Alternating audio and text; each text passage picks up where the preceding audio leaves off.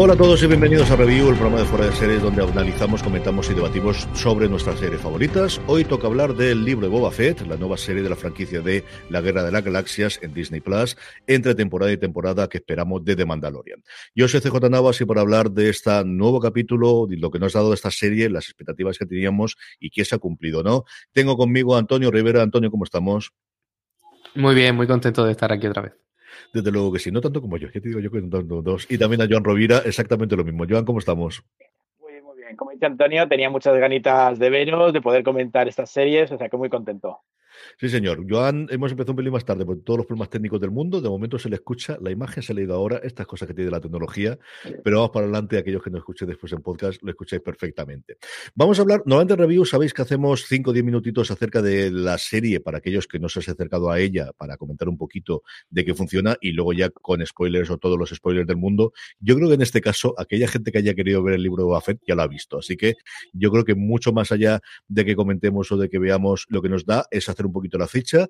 La serie ha estado totalmente escrita por John Favreau, eh, con la colaboración de Filoni y del resto del equipo de, dirección seguro, co-creada por Robert Rodríguez, que ha dirigido tres episodios, el último, los dos primeros, David Filoni, de Stephen Green, Bryce Dallas Howard, que poco a poco se está convirtiendo en una maravillosa directora, y Kevin Taranchoen, sabíamos que estaba producida, y retomando los personajes que habíamos visto en la segunda temporada de, de Mandalorian, eh, por Temura Morrison y Minna Wen, o al menos eso parecía, y luego lo comentaremos, y yo creo que podemos arrancar, como os decía, sin demasiados spoilers, aunque a esta altura del partido yo creo que todo el mundo lo ha visto ya. Si las expectativas que nos daba este libro de Boba Fett, que se nos presentó en esa continuación, en esa escena post-créditos de la segunda temporada de Mandalorian, Antonio, ¿nos ha cumplido las expectativas que teníamos o si es que, si es que las teníamos en su momento? Bueno, yo mm, no sé si muchas expectativas, pero como mínimo tenía ganas de ver qué le pasaba a estos personajes y sobre todo a Boba Fett y, cómo empezaban a construir su historia después de haber tenido un papel muy, muy secundario en las películas, en realidad. No, no, no sabíamos de él casi nada y era una, una, buena oportunidad para profundizar en él y la serie no, no, lo ha hecho, pero vamos, y además con una desvergüenza tremenda. Y si ahora lo hablaremos con spoilers, si alguien todavía no la ha terminado y, y, no quiere llevarse un spoiler, por lo menos puede estar avisado de que es que pasado un punto la serie es otra serie. Simplemente es otra serie. Bien, como decía, a ver, eh, es verdad que ya el Boba Fett que nos presentaron en Mandalorian, eh, los que tenías esa imaginación de lo que podía ser, ya te, queda un poco raro. Entonces las expectativas estaban un poquito de qué va a pasar. Y yo creo que ha seguido ese sentido de eh, ese Boba Fett primero que, pues, que has visto en algún videojuego, que has visto, no terminas de verlo, pero te han contado la historia que quería contar una serie de gente y luego, pues, como ha dicho Darío, y luego juegan a lo que ya eso, es decir, es como una temporada de transición de cara a otra cosa. Pero es verdad que, lo que nos da del personaje se te queda un poco como, bueno, mm, esto es lo que me tenías que dar, aunque a mí me gusta, ¿eh? la serie entretenida es. Vamos ya con spoilers, que tenemos todos muchas ganas, así que yo creo que podemos entrar ya en materia. Antonio, tú lo anticipadas, esto no es una serie, esto es dos en uno, nos ha salido gratis los siete episodios, mira que solo tenían siete, pero hemos tenido un antes y un después a partir hasta ese episodio cuarto, que sí, que era el libro de Boba Fett, además contado en dos tiempos o en dos eh, momentos temporales diferentes, lo que podríamos decir el presente, que es lo que nos planteaba esa escena post créditos, diciendo eh, de alguna forma va a ser el heredero de Jabba el Hutt, no sabemos exactamente por qué, y yo sinceramente creo que la serie en ningún momento te dice exactamente por qué tiene interés, y mira que hay conversaciones y lo intentan, y luego lo que tenemos es de Mandalorian 2.5 total y absolutamente a partir del quinto episodio. Sí, a mí me... Eso es lo que tú decías, sobre todo la parte de cómo Boba Fett podía llegar a, rellenar los zapatos de, de Jabba el Hutt o del otro señor criminal que, estaba en, la zona cuando él llegó era lo que a mí más me podía interesar y, lo que yo más ganas tenía de ver. Y en esos cuatro episodios parecía que la cosa iba a ir por ahí. Y llegó un momento en el que el, libro de Boba Fett se empezaba a convertir en una cosa de intrigas políticas y, rebajaban un poco la tensión de las peleas e iban más de chantajear, de hacer tratos a las espaldas de un tercero. Y a mí eso era lo que me, lo que más me interesaba. A partir de ahí es que se le, yo creo que se le fue la pinta. ¿Cómo lo has visto tú, Joan? Bien, eh, por esa parte, la de el por qué Boba Fett se sienta ahí, yo creo que intenta explicarlo con ese con esa vida con los en ese cambio radical de ser el más malote de, de la galaxia. Eh, esas críticas que se hace, ese, ese hombre blanco, en este caso este humanoide que va a salvar a, a, las pobres tribus y, se reintegra. En ese sentido, no termina de explicar por qué él decide ocupar ese puesto, porque tú te lo imaginas eh, como el mercenario, luego hablaremos de si es el mejor mercenario o ya lo es después de, del último episodio. Y aquí de repente ese papel más simpático, lógicamente para una serie con protagonistas eh, tienes que tener como un personaje que, que, sea más bueno. Entonces le haces ese viaje que es interesante, pero como ha dicho Antonio, esa trama política no termina de desarrollar cuando yo creo que es lo que más interesante que nos estaba dando si continúa la serie puede ir por ahí, puede ser interesante, pero no termina de desarrollar, solo nos ha terminado, solo nos ha explicado por qué se ha vuelto, digamos, tan bueno, que, por, e, que ese Boba Fett que decía que ese, ese Boba Fett de Mandalorian ya era un poco de, uy, me mola un mogollón que haya llegado, me mola que haya llegado con su nave, pero no termina de ser el Boba Fett que me esperaba. Aquí me lo has explicado, no me termina de convencer, pero me vale, es decir, me tienes que contar que esa vivencia con los Tusken, con los Tusken le ha servido de cambio y me ha dejado ideas, pero luego ha vuelto a la serie original. Es decir, me has dejado ahí que no sé si quiero o no. Es decir, bueno, sí me gusta por dónde puede ir, pero al final lo que me gusta es Mandalorian. Hablemos un poquito, Antonio, de esos cuatro primeros episodios y esos dos horizontes temporales. ¿Qué trama te gustó más? ¿La de esa actualidad en el que la que nos habían vendido? Yo recuerdo muchos eh, comentarios iniciales y lo que nos salieron los artículos diciendo que íbamos a tener una especie de serie de gángsters, de serie oscura, de serie incluso comparada con El Padrino, por alguna cosa que vimos en el teaser inicial de esa reunión que veíamos alrededor de las mesas del nuevo Padrino. Y luego todo ese eh, flashback que desconocíamos, o al menos yo no recuerdo haber ninguna, visto ninguna imagen del tráiler, de esa reinvención de la vida después de salir del Sarlacc con los Tusken y, haciendo de alguien que era tremendamente individualista una parte más dentro de la tribu. Bueno, había que, hacer un puente, digamos, entre lo que habíamos visto en, las películas originales y el Boba Fett, pues, pues no sé si héroe, pero por lo menos cuasi héroe que habíamos visto en, The Mandalorian. En ese, en ese, sentido, la parte de los Tusken creo que cumple y a mí me pareció interesante porque ves de qué manera puede llegar a relacionarse Boba Fett con, con otros pueblos que encima tienen una cultura tan distinta y ya lo habíamos visto en The Mandalorian. Yo creo que él también tuvo una secuencia, no recuerdo si en el episodio de Cobb Band puede ser o más o menos por ahí, pero también tuvo unos momentos en el desierto con una tribu que a ojos de los demás eran salvajes y él conseguía entenderse. En ese sentido me, me pareció interesante, pero como decías, para mí lo más atractivo era el, Boba Fett criminal, el Boba Fett mafioso y el Boba Fett que poco a poco y con estratagemas y siendo un, una culebra podía conseguir armar un imperio del crimen, pero no creo que no nos han querido dar un villano interesante, sino un, un héroe que pueda volver a salir luego en, otras series. Joana, ¿a ti te gustó más la parte de los Tusken que la de la actualidad, no? No, no, a ver, no es que me gustara, es, a ver, es que la historia está tan vista que, pero me parecía lógica, es decir, tenías que justificar por qué si lo vas a convertir en un héroe y, y, protector del planeta y de todas las tribus, a mí la parte me parecía justificada. Lo que pasa es que está tan vista ya la de eh, el blanco que se integra en el pueblo indígena que me, a mí, desde Bailando con Lobos, que la historia me gusta, pero eh, no me parecía original. Eh, pero me parecía necesaria para justificarme ese Boba Fett. Pero luego la otra parte también me pareció muy interesante, lo que pasa es que se ha quedado poco desarrollada. Y la integración de personajes me ha parecido, ahora podemos hablar, y está bien, pero se te queda también un poco como, como mitad.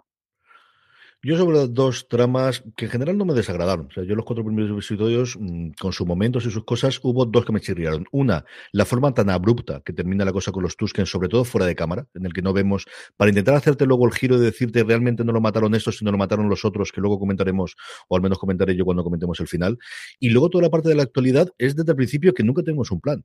Es decir, va reclutando gente pero ¿qué ibas a hacer? ¿Dominarlo solamente tú? Es decir, Jabad tenía a alguien. Y van apareciendo personajes, especialmente, con eso podemos comentar un poquito de la parte de, no tanto de fanservice si queremos, que quizás es una palabra que ya está demasiado utilizada, sino de cuánto conocimiento tienes que tener del universo para llevar mm, el entendimiento de la serie. Yo creo que hay momentos en los, por ejemplo, con Bran Krasantan cuando sale con este Wookiee, que es un Wookiee que mola mogollón, y luego tienes todo el trasfondo, pero creo que puede seguir sin él o los hermanos de los Hat, y luego un personaje que se, entre, eh, se introduce posteriormente, que creo que sí que es necesario conocer un poquito más el trasfondo de los personajes que se hayan desarrollado en los cómics o especialmente en las series de animación, que al final es donde vemos que está viviendo todas las series que está co-creando de alguna forma supervisando Filoni en los últimos tiempos, Antonio. Sí, a mí me. Pues fíjate, yo creo que no, no tenía tanto problema porque yo tampoco soy especialmente coleccionista ni, ni necesito pillar todas las referencias y a mí me parecía incluso más divertido enfrentarme a Boba Fett como sentarme una hora todas las semanas a que salgan bichitos, que es una forma muy tonta de decirlo, pero realmente es eso, a que los creadores me demuestren su imaginación, imaginando, pues, creando razas, creando mundos, creando civilizaciones, que es lo, que es lo interesante. Y a mí me atraía más que presentaran cosas nuevas que que estuvieran todo el rato haciendo llamadas eh, hipervínculos, que al final es, lo que son, a, otras obras del, de, la, de la franquicia de, de Star Wars. En ese sentido, el desfile de personajes nuevos, distintos, con apariencias peculiares, a mí me divertía. Pero claro, en el momento en el que eso se convierte en te ponemos de deberes que para entender Boba Fett tengas que haber visto tal, tal y tal, ya me, me frustra un poco. Yo ¿cómo has visto tú esa parte? A ver, yo es que estoy intermedio, porque con Mandalorian ya nos pasaba, porque te vas sacando personajes que tienes que conocer toda la historia, sobre todo de las series de, animación, pero yo creo que, que aunque no, no, las hubieras seguido, los personajes te hacían interesantes. Y esos deberes que te ponen, digamos que son un poco voluntarios. Tú si quieres ver a Sokatano, pues claro que te tienes que ver toda la saga. Yo estoy ya, me he puesto, no al día, pero después de Mandalorian, cuando necesito dosis, me pongo Black Guerras Clone. Entonces, yo creo que sigue funcionando, es decir, para el fan le gusta mucho ver estos personajes, pero bueno, en el fondo lo que has visto hoy es un, un Gookie que mola mogollón, que se ha pegado. Si quieres saber más, puedes saber más, pero si no, lo que tienes es un Gookie tienes los clásicos, tienes a, los gambogeanos ahí para decirte, wow, estos son de la, de la saga clásica, eso, eso es más fácil. O como personaje que, a mí, que, hablaremos, que te vuelvan a sacar un Rancor con toda la historia que tienen los Rancor después, que, eh, se, han utilizado como se han utilizado también luego en, en los cómics, eh, de esa manera de no solo la, la, criatura encerrada, sino que ese juego que te da. Entonces, yo como estoy en medio de, tengo algo de bagaje, pero tal, yo creo que aunque no te, no te obliga a ver todo lo demás, te está sacando unos personajes que molan y si te apetece puedes seguirlos. Sí que hay algún personaje que para entenderlo, eh, bueno, claro, el, el, otro recompensas ese sí que tiene una historia, pero lo mismo, te ha salido un malote eh, que, que, impone mucho, pero lo que tenía ahí yo, creo que es cosa de Filoni, tenía unos asuntos pendientes que cerrar y sacarlo aquí está estupendo. Luego hablaremos de Cat Bane, que ahí tengo una de las grandes discrepancias que tengo con los creadores de la serie, en, sobre todo en el final. Esos eran cuatro episodios. Llega Bryce Dallas Howard, que tenía mucha ganas de ver su episodio, como he comentado previamente, y de repente Antonio cambia totalmente el tercio y nos planteamos una segunda parte de la temporada con tres episodios en el cual vuelven todos los viejos grandes éxitos modernos con The Mandalorian, con Baby Yoda, con la chiquilla, con, Grogu, con la mm, forjadora otra vez eh, de, de Mandaloria cambia totalmente la serie. Yo no recuerdo una historia en la que cambiase tantísimo en mitad de la temporada de, ser otra serie totalmente distinta. A mí me parece una vergüenza, la verdad. que yo me lo he pasado bien viendo Boba Fett y la he defendido. Y yo recuerdo los primeros cuatro episodios cuando la gente me decía, si no está pasando nada, no avanza. Robert Rodríguez es un hortera, el pobre, dirigiendo y conforme pasan los años dirige peor. Y yo aún así me lo estaba pasando bien, pero es que llegó el, quinto episodio y no me lo podía creer. Es que no me lo podía creer. Y luego el sexto, que no sé si querrás que vayamos uno por uno. No, yo en el quinto episodio, el y Boba Fett, juntos y luego lo del final. En el quinto episodio, Boba Fett no aparece. Pero es que en el sexto aparece como 40 segundos o 50 segundos. Es decir, y sin frase, que es lo que más me alucinó. Dos horas de una serie de siete en la que el, el protagonista no aparece y no tiene ningún peso. A mí me parecía un, es eso lo que tú dices, que yo no recuerdo otro caso así y, supongo que, entendemos por qué, porque la, serie de Boba Fett es la serie de Boba Fett y en, ese sentido lo, de los deberes que estábamos hablando antes John y yo, es que Boba Fett se convierte en deberes para la gente que quiere ver The Mandalorian. Y es como si Disney Plus no tuviera rehenes. Y, dijera, bueno, si tú quieres seguir viendo The Mandalorian, pero Boba Fett no te interesa, pues te aguantas. Porque como no veas Boba Fett, entre la temporada 2 y la hipotética temporada 3 de The Mandalorian hay un salto que no vas a entender de ninguna manera. Es imposible. A mí me eh, parece una jugarreta es tomar una página del MCU y de Feige y de decir, tú quieres saberlo todo, tienes que verla toda. Hasta de Eternals, sí, también de Eternals, porque igual tenemos alguna cosa interesante, pero tienes que ver las películas, tienes que ver las series, como ocurría en la época dorada de los cómics, y que no querías saber nada del evento gordo que había una o dos veces al año. Ya, pero no te quedaba más remedio que como mínimo seguir la línea principal. ¿Qué te ha parecido a ti ese quinto y sexto? Y luego ya comentamos directamente el final. Eh, Joan. Pues, a ver, un poco en la línea, pero como episodios, estupendo. Son unos episodios de Mandalorian muy buenos. Eh, dentro de Boba eh, te quedas con esa sensación de eh, me estás metiendo otra serie y además, como he dicho, a mí no, a ver, Mandalorian tenía que, aparecer, pero es que me estás desarrollando demasiado. Una aparición de Mandalorian, algún guiño, algún adelanto, puedes dejar alguna cosa que, que así el fan esté adelantado a la futura tercera temporada pero yo, por ejemplo, es que eh, eh, lo analizaba y, y, y, yo soy, a mí me encanta Grogu, pero a mí me, sobra la parte de Grogu. Que aparezca Mandalorian, le pide ayuda, eh, hagan un comentario de Grogu que está con Luke y tal, pero eso sí que se tiene que desarrollar en The Mandalorian. Que aparezca él, le ayude y sea igual que aprecio Boba Fett, yo no, esa parte sí que me la esperaba.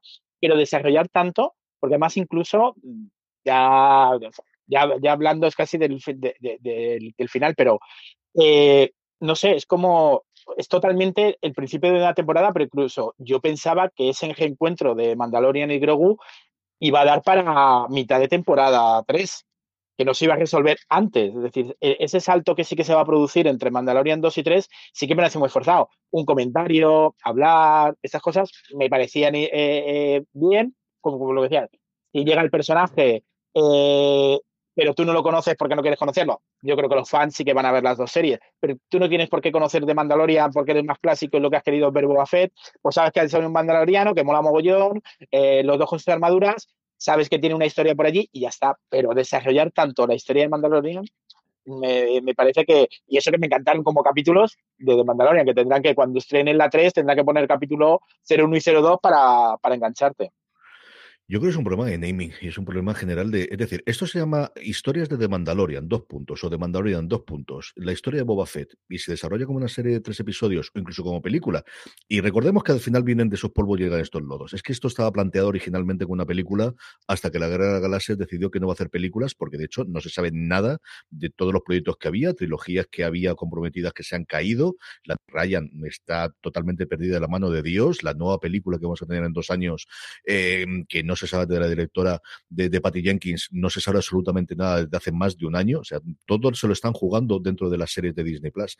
Y yo creo que ese es el gran problema que tienen. De, me han vendido algo durante cuatro episodios y yo coincido con Joan que yo he disfrutado mucho con el quinto y con el sexto y me gustaron muy bien los cuatro, pero mm, no sé si hasta el punto tan radical de Antonio decir me hasta el fondo, pero un poco sí. Eh, con el final estoy más cabreado, así que voy a dejar primero hablar a vosotros. Antonio, ¿qué te ha parecido ese desarrollo del final, con ese combate, con esos efectos especiales y ese Robert Rodríguez volviendo a dirigir después de los dos primeros episodios?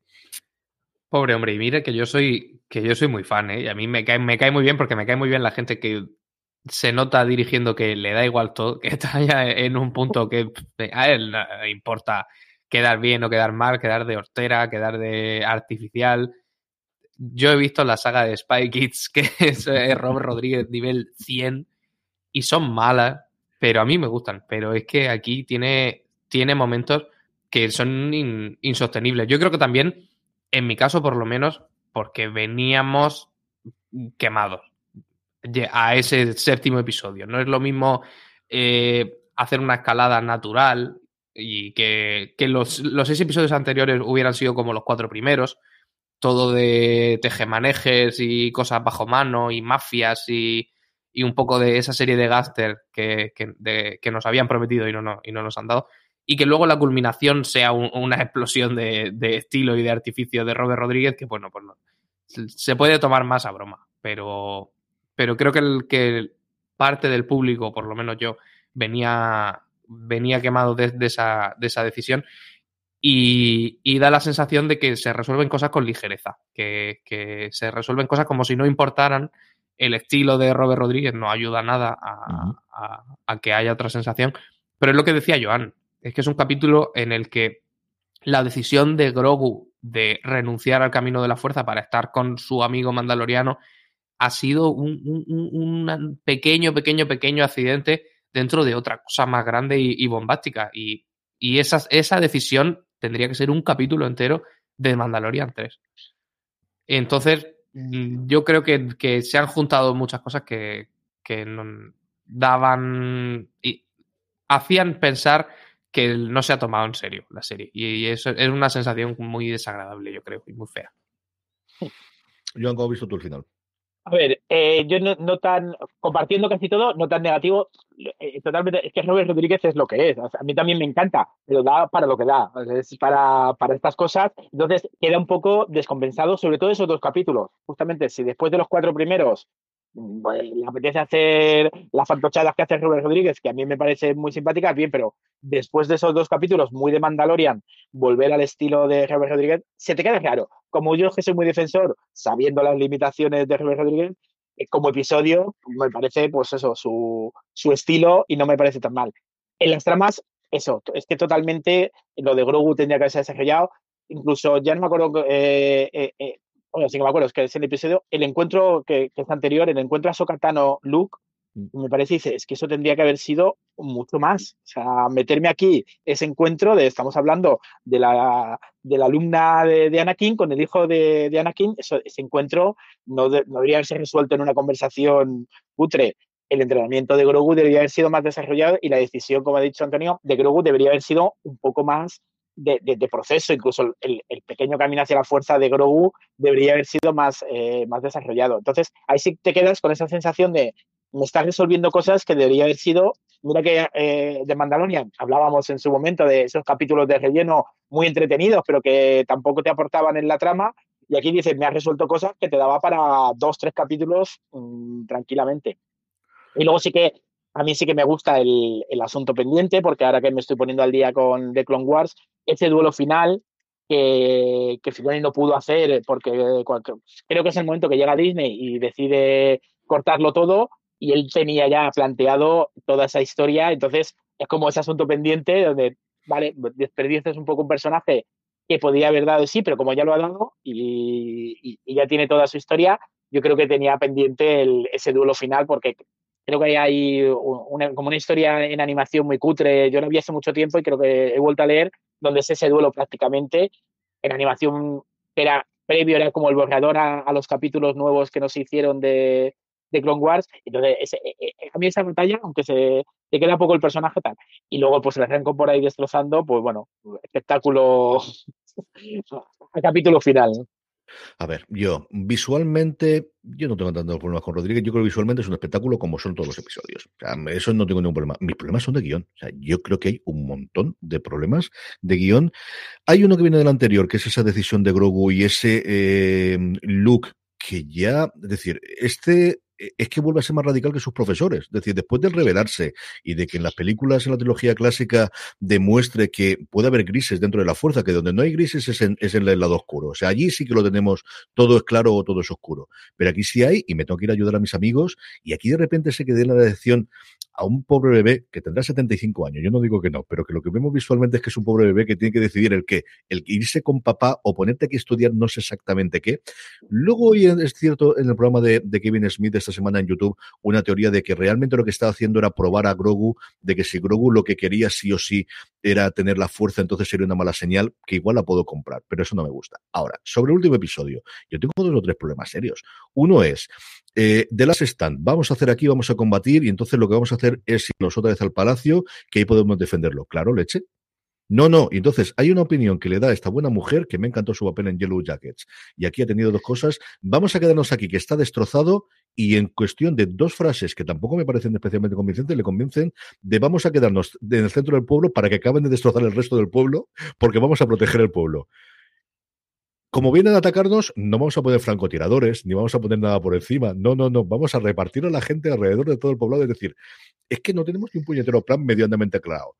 Llegan los dos robots maravillosos estos que tiene el campo de fuerza. La tercera vez que le disparas, venga, la quinta vez que le disparas al robot, es que no funciona. Leche, prueba con bombas, saquemos al rancor rápidamente, a lo mejor hay que hacer un agujero en el suelo, disparar al suelo para ver si se cae, llevarlo a otro lado. Es decir, hay momentos en los que hay.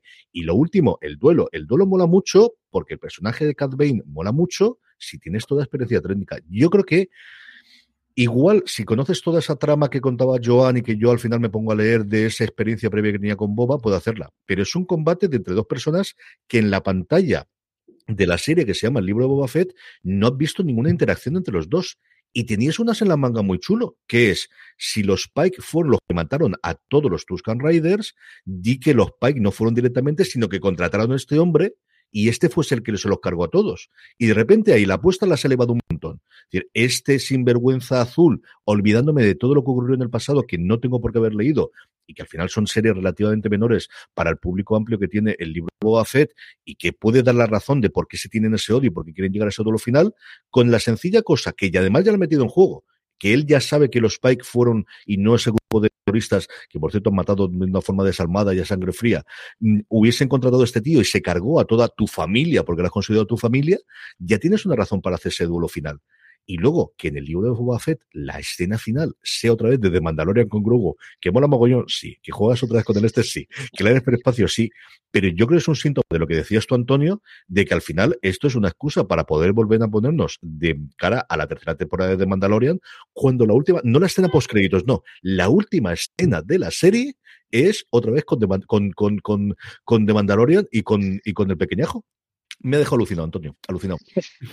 Sí, yo es que estaba leyendo aquí en los, en los comentarios una persona que habla de, ese grupo de gente, los modificados, no sé cómo le dicen en, español, los, mods le dicen en, la versión original, pero esos personajes que yo no sé si estaban en los cómics, que puede ser, porque los cómics siempre dan para... Son, son absolutamente nuevos. Es que para mí, dentro de, de lo horteras que eran y lo poco que encajaban, me parecía que ese era el espíritu de, Boba Fett. Aprovechar que tenemos un, un, universo en el que ya parece que se ha hecho todo para simplemente poner el, aunque sea escritura automática. Y, es un nombre que suena un poco despectivo, pero lo digo para nada de forma despectiva. Escritura automática, ver hasta dónde puede llegar este universo. Pues un aspecto de las historias de ciencia ficción que parece obvio y que sin embargo en, Star Wars no lo habíamos visto todavía, que es las personas modificadas, la música electrónica. Hay un capítulo en el que suena música electrónica en Star Wars y es algo que yo no había escuchado nunca. Y me parecía que Boba Fett era un buen sitio, un buen patio de juegos para ir probando esas cosas, que no tienen por qué convertirse en el nuevo canon de la franquicia, pero que pueden ser cosas distintas, cosas nuevas. Y sin embargo, han querido volver otra vez a, lo clásico, a lo que funciona y a lo que ya saben que la, que la gente va a ver en especial porque están obligados si quieren entender de Mandalorian 3. Creo que, han, que se han perdido muchas oportunidades. Vamos a hablar algunos de los comentarios que decía Antonio de la gente que nos está siguiendo en directo, ya sabéis, en twitch.tv barra fuera de series. JJ Sánchez, mi querido José Juan, le mando un abrazo muy fuerte, que a ver si nos vemos, nos dice hola. Y luego un comentario acerca de que la serie hace referencias más allá de solamente a la propia universo de Star Wars, sino también al cine clásico, a Dune, que ya lo sabíamos y que ya venía desde la película original, con la especia y con las arenas y con estas cosas, y también a Mundo Anillo, en ese mundo que vemos en el episodio, en el primer episodio dirigido eh, es Dallas Howard, ese quinto episodio en el que volvemos a ver de Mandalorian. En ese sentido, Mario Luz eh, 2007 nos dice que le ha parecido muy fluja, pero que le ha gustado mucho ese quinto y sexto episodio, el de Bryce eh, Dallas Howard y el de Filoni. Eh, don Jorge Navas, que está siguiéndonos en directo, nos dice que por favor hablemos de esa dentadura perfecta y blanca de Boba a, a pesar de pasar por el estómago del Sarlacc es que los actores de Hollywood todos sabemos que se arregla la dentadura cuando tienen el primer papel importante. Eso no tiene mucho más. Sí nos habla de una cosa que es el asalto al tren, que no lo habíamos visto todavía de Mandalorian y es uno de los tropos típicos de los westerns. Yo me iría más aún antes de, de, Bailando con Lobos que comentaba Joan, es que lo tenemos en Lores de Arabia. Es decir, mm, nos trasladamos del western a otro sitio, pero tenemos exactamente igual, el cómo une las tribus, en este caso de Arabia, y hacen ese asalto al tren, Ángel Garmona, por poner una nota positiva, que nos ha quedado la cosa muy negativa, nos dice que uno de los mejores personajes es el mayordomo del alcalde, que es el típico culebra que diría siempre Jorge, que intenta salvarse la vida y encontrar el hueco como sea en cualquier sitio. Y el comentario que nos decía Antonio hace un segundo de Omar Paul diciendo que qué nos parece que sean tan nuevos, tan limpios y con colores tan vivos. Yo creo que eso es Spike totalmente de Robert Rodríguez, la estética esa, ¿eh, Antonio? Sí, a mí no me molestaba. Yo cuando, cuando salió lo llamaba a los chicos de Akira, porque me parecía que era eso, una intención, por mínima que fuera, de, la gente que está dentro del mundo de Star Wars, de probar cosas como Akira o, probar otras vías. Y, y lo de que sean brillantes y coloridos es algo que ya tenemos asumido, yo creo. En, hmm. Star Wars tiene la maldición de que las, las películas más viejas que supuestamente ocurrían después en la línea temporal, las naves eran de cartón piedra y luego las precuelas, las naves eran súper cibernéticas. Yo, creo que es algo que asumimos y que, y que lo damos por hecho porque nos permite mm, suspender la incredulidad y jugar con, con otras cosas. Así que a mí, vamos, a mí me parecían geniales. Luego se han desarrollado regular, pero me parecían una incorporación muy interesante. Yo coincido contigo. A mí me pasa eso en el universo de Star Trek, que al final, cuando tenemos una precuela en Discovery, por ejemplo, de cómo van a tener estas naves. Bueno, es que, la vida real existe. O sea, no te vuelvan loco. ¿Qué quieres? ¿Que hagamos otra vez los escenarios como lo hacíamos hace 50 años cuando no tenemos estos medios? Yo creo que no, no vale la pena. Valoración global, Joan, y comentamos antes de terminar un poquito de lo que nos viene encima en el universo de Star Wars. Valoración global a mí me ha parecido entretenida. Ese, e, ese esa cosa que nos ha pasado intermedio, como son muy buenos capítulos de Mandalorian y yo pienso verme todo el universo Star Wars, eh, sintiéndome un poco engañado como hemos hablado, no me importa porque yo lo voy a ver todo, por lo tanto, y la, única es la duda de qué va a dar de sí el universo Boba Fett, que a mí me gustaría que diera más de sí, me, queda, me, deja, eh, me quedo así, hay, hay personajes interesantes, has incorporado, todo, todo lo que estamos hablando, y de Mandalorian tengo unas ganas locas de, de ver, eso sí, han desperdiciado tres, cuatro capítulos muy buenos de Mandalorian resueltos aquí en medios capítulos. O sea, es la única pena, pero tengo muchas ganas de, Mandalorian y ver qué pasa con todo lo demás. Antonio, ¿tienes castigada Star Wars durante un tiempo o estarás ahí con Novi One el 25 de mayo para verla? Pues yo creo que sí, si es que tengo castigado en general a los universos cinematográficos, últimamente estoy muy agrio, muy agrio. Yo no creo que no puedo más. y, y, ver cómo tan descaradamente nos meten en, estas trampas para osos, a mí me, me, me, cabrea un montón. Y lo que, lo que decía Joan, es que han gastado muchos cartuchos que podían ser muy buenos para una serie futura. Al fin y al cabo, puede que sea dispararse uno en el pie, el, pretender hacer estas macro redes de, de, historias que tienes que ir saltando de una a otra y si no te, te quedas por el camino. Yo no sé si me quedaré por el camino. Con Obi-Wan creo que no, porque son mi, en, son, mi trilogía esa. Entonces creo que, ahí tiraré de nostalgia. Yo creo que una cosita que hablábamos de, las cosas que se ha quedado intermedia, cuando había hablado CJ de eh, la tesitura que se le pone a Grogu de ir a salvar o, no, es que, se ha resuelto tan mal cuando, como decíamos, Luke lo tiene que hacer, Luke lo hizo. Si lo desarrollan bien, como has comentado en el podcast de tal, pero es que justamente se ha encargado el, desarrollar eso, el entrenando, que Grogu note que, que, él está en una situación de peligro para que de ir. Aquí lo ha resuelto como muy, muy así. Pero perdón. Muy bien, pues vamos a repasar un segundito solamente lo que tenemos adelante. Como os decía, toda la parte de las películas está parado, muerto, matado. Absolutamente no se sabe absolutamente nada. Entiendo que para cuando tengamos el, el May the Fourth eh, tendremos alguna información, porque tendrán que darla sí o sí para el de corto de mayo. Lo que sabemos seguro a día de hoy es que el 25 de mayo, este fue el gran anuncio no en forma de escena post créditos, sino a las horas en forma de póster oficial. Todavía no tenemos tráiler. De Obi-Wan Kenobi, no sé si lo tendremos en la Super Bowl. Estamos grabando esto el domingo de la noche antes de la Super Bowl. Ya se ha confirmado que vamos a tener el tráiler de eh, la nueva serie del Señor de los Anillos, Los Anillos de Poder. Se rumoría que podría haber un tráiler también sobre Stranger Things nueva temporada y yo creo que sería un momento, desde luego, para tenerlo, porque además, si no recuerdo mal, lo emite, no, no, lo, perdónme, lo emite eh, NBC este año, no lo emite la ABC en Estados Unidos. Tenemos confirmado, confirmadísimo, que este año nos llega Andor, eso seguro que nos llega sobre el personaje de las que en su momento tuvimos en Rogue One pero no tenemos fecha. Tenemos confirmada que llega la segunda temporada de La Remesa Mala y no está confirmada, pero todo el mundo da por sentado. De hecho, se está rodando y produciendo a día de hoy la tercera temporada de The Mandalorian. Cosa que nos quedan. El año pasado, en la presentación finales de año de Disney, se dio como confirmado que Willow, que ya está totalmente aceptado que está dentro del universo de la Guerra de las Galaxias, porque así lo comentaban dentro de la serie, nos llegaría la serie en este 2022 pero de ahí al entonces ha habido unas cuantas nuevas variantes de la pandemia y no sabemos cómo está. Tenemos la serie de Ahsoka, tenemos Lando, tenemos androides, uh, una historia de droides, que es una película, si no recuerdo mal, de, de animación, Antonio, o es una película. Y animada, sí. Que teóricamente tenía que llegar este año, pero nuevamente veremos cómo está la postproducción. Tenemos la que más me apetece a mí, que ahora voy a preguntar cuál os apetece a vosotros, que es el acólito o la acólita de Acolyte en general, que parece que puede ser la serie más oscura y más metida en la parte oscura de la fuerza, que no está claro si llega este año o el año que viene.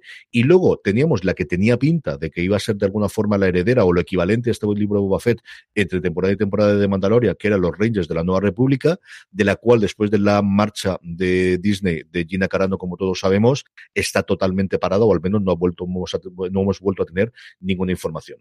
De todo esto, Antonio, ¿lo que más te apetece a ti es Obi-Wan Kenobi con diferencia?